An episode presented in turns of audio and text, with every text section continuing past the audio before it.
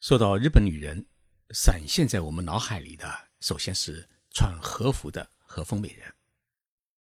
虽然和服是从中国传入日本的，但是经过几次的改良，和服已经成为日本民族的服饰，而且也是世界各民族当中最令人欣赏的一款服饰。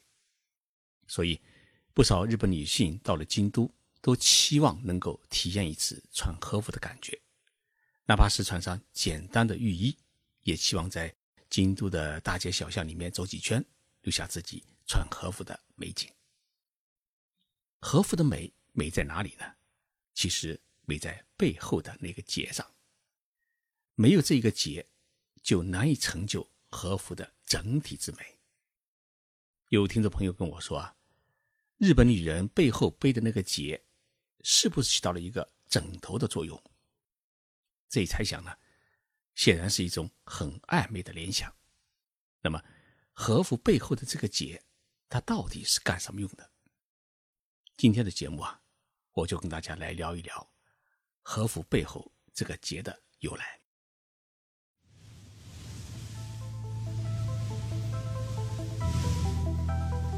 任你波涛汹涌，我自静静到来。静说日本，冷静。才能说出真相。我是徐宁波，在东京给各位讲述日本故事。和服这一名称其实是中国人给取的，原因大概是因为日本民族呢叫大和民族的缘故。日本社会没有这样的叫法，他们把和服啊叫做着物，就是穿着的着物品的物，意思是穿着用的衣服。日文念作是 kimono，但是在古代日语当中啊，和服还有一个名称叫吴服。大家知道，吴是三国时期江浙一带的国家，吴国是盛产丝绸，尤其是以苏州的丝绸最为出名。顾名思义，吴服是当时吴国官民穿的服饰。三国时期，中日两国之间已经有了海上的往来。吴服应该是在公元三世纪的时候开始传入日本。到了隋唐时期，大量的日本留学生以遣隋使、遣唐使的名义来中国朝贡和留学，然后呢带回去中国华丽的服饰，使得和服在日本呢开始成为官服，也成为宫廷女子追捧的服饰。当时，日本朝廷呢颁布了一项衣服令。衣服令呢，规定了皇室成员和政府官员的礼服、朝服和制服。这是日本奈良时代模仿中国唐朝的法制法规制定的一项制度。直到现在，在奈良博物馆里面还收藏着中国唐朝的服饰。由于受到材料和工艺的限制，日本奈良时代的和服色彩呢还比较简单，而且。材料大多数是廉价的麻布。到了八世纪的平安时代，日本天皇呢将首都从奈良迁到了京都，并积极鼓励全国是种桑养蚕，学习中国的丝绸的纺织技术。从那个时候开始，日本和服的色彩呢开始了多样化，衣袖也向宽大方向发展。但是。日本和服在平安时代啊都没有腰带。古代的日本女性啊，她的身材呢相对来说比例比较糟糕，是上身长腿短。那么这种体型穿上宽松的和服，身材自然是惨不忍睹，毫无婀娜多姿的美感。如何才能掩盖日本女性身材的曲线呢？这是日本和服实施第一次革新的动因。到了日本的桃山时代，也就是中国的明朝时期，当时主政日本的大将军是丰臣秀吉。丰臣秀吉呢，当时是积极鼓励日本开放，鼓励商人呢从事海上贸易，于是大量的外国商品呢涌进了日本，甚至到了日本人都难以消化的地步。跟随外国商品涌入日本的还有外国的传教士，尤其是基督教的传教士。基督教的传教士穿的长袍，它中间呢有个腰带，这根腰带呢带给了日本人一个很好的启发。同时，丰臣秀吉还出兵攻打朝鲜，在朝鲜呢，看到了朝鲜人的服装中间啊，它也有一个扁平的腰带。现在我们看韩国的古代剧，都能看到韩国男女穿的服饰当中有那么个腰带。传教士与朝鲜人的腰带，给了日本人很大的启发，他们是豁然开朗，于是他们对和服呢实施了一次改造，也扎起了根腰带。有了腰带以后啊，日本女性的腰身啊有一种紧凑感，初步满足了日本女性对于体型美的追求。但是，日本和服的腰带呢，最初是系在腰间，宽宽的腰带啊。在腰间缠上几圈，事实上呢，让许多的女性的身材啊变成了一个水桶一样的臃肿。怎样才能把腰身显示出来呢？又经过了大约一百年的时间，日本人终于发现，把腰带啊往上提，提到胃的部位以后啊再系，不仅呢可以让腰身显示出来，而且还可以掩盖下身短的曲线。和服。完美的这种黄金比例，就是在桃山时代的后期开始诞生了，一直呢延续到今天。系腰带需要打结，和服的腰带结呢最初是打在胸前的，后来为了增加它的装饰性，腰带的结呢是越打越大。相反的，原来女性和服上的这个金银饰品啊是越来越少，后来就完全的取消，以腰带结作为和服的。最大的装饰品，据说日本古代的腰带结的打法多达两百多种。腰带结打得过大，造成了一个很大的问题，那就是女人们走路的时候啊，她看不到自己的脚，所以为了保持走路的稳定性，穿上和服以后啊，她必须保持一种昂首挺胸的姿态。同时，为了防止摔倒，走路呢不能太快，更不能是。大踏步的往前走，所以只能是小心翼翼的往前挪，于是就形成了和服美人碎步前行的特殊的步伐。到了大约三百多年前的元禄时代，日本的女人们终于感觉到胸前戴的这么一个大的结，在生活上面是实在的很不方便，所以呢，和服开始了第二次革命，就是把胸前的这个腰带结啊。移到背后去，这一移动改变了和服整体的观感。也就是说，以前男人看女人是看正面的，自从腰带结移到背后之后啊，男人看女人的焦点也从前面移到了后背，因为背着一个漂亮腰带结的女性，她的身影啊是更加美丽动人。一个腰带结的移动。也促使日本社会的审美观发生了一次大革命。日本考古学大使樋口清之教授曾经在《梅干与日本刀》的一书当中啊，他这样写道：“腰带结的革命，使得和服的美感从胸前展映到了背后。宽宽的腰带缠住了女性美丽的胸部，唯有背后的结让男人们联想翩翩。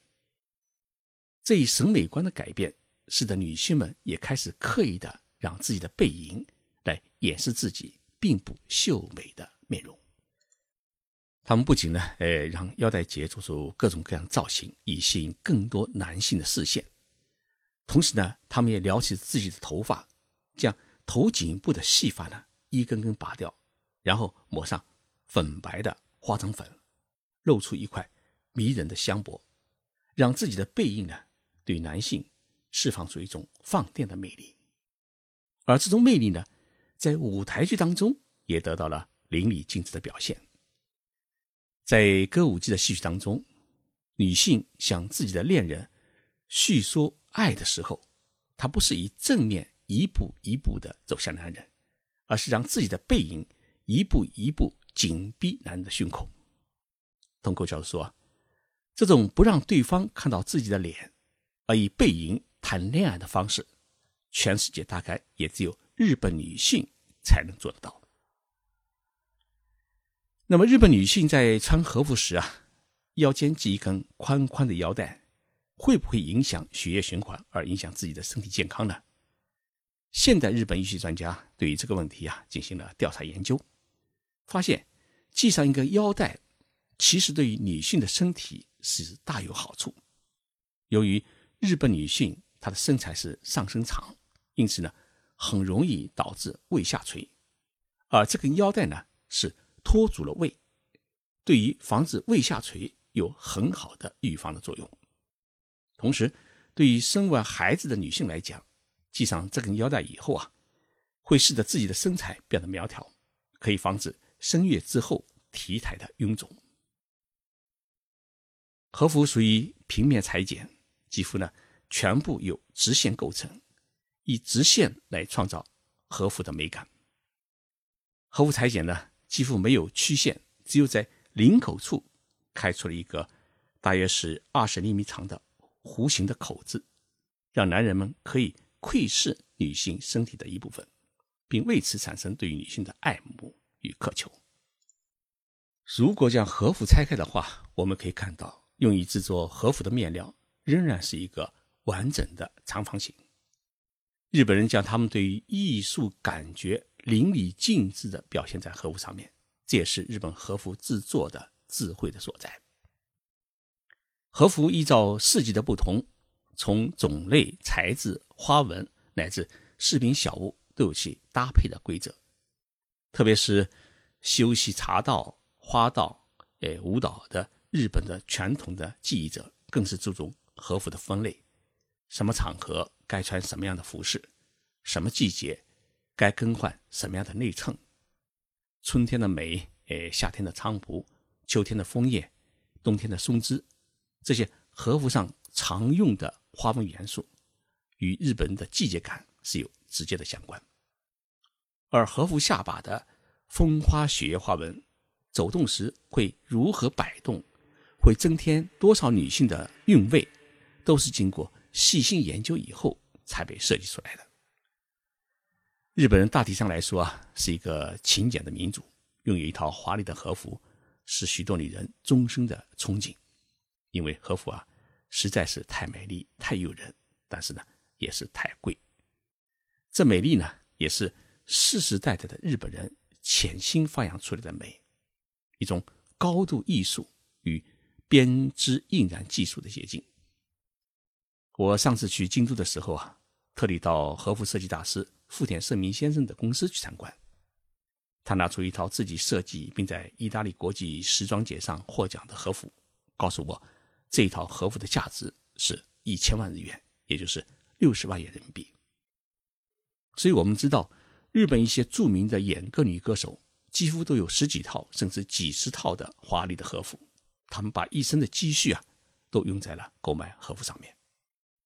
所以，日本人有一个习惯，就是自己的奶奶哎或者母亲去世以后啊，她的和服不是烧掉，而是代代的传下去。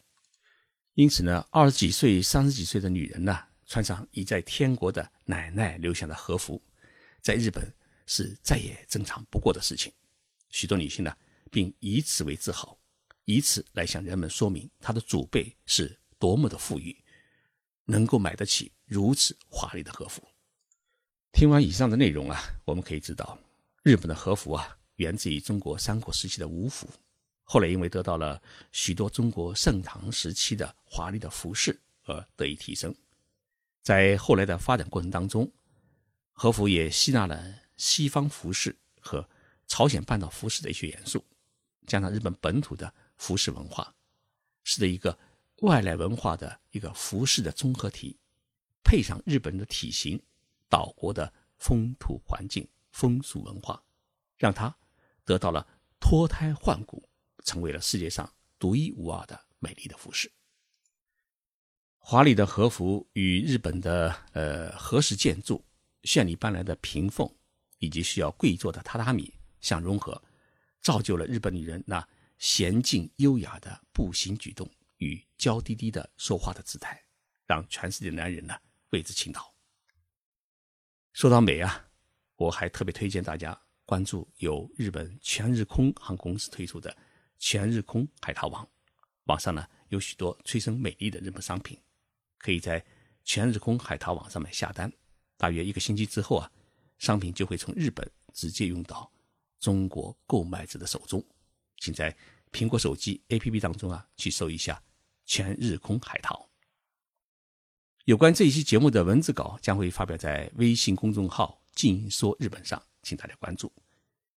国庆长假期间，我做了三期节目，特别感激喜马拉雅的编辑，在假期中啊还帮我编辑上传，这种责任感呢让我十分的感动。也谢谢各位听众朋友一直关心支持这一节目，我们下周三再见。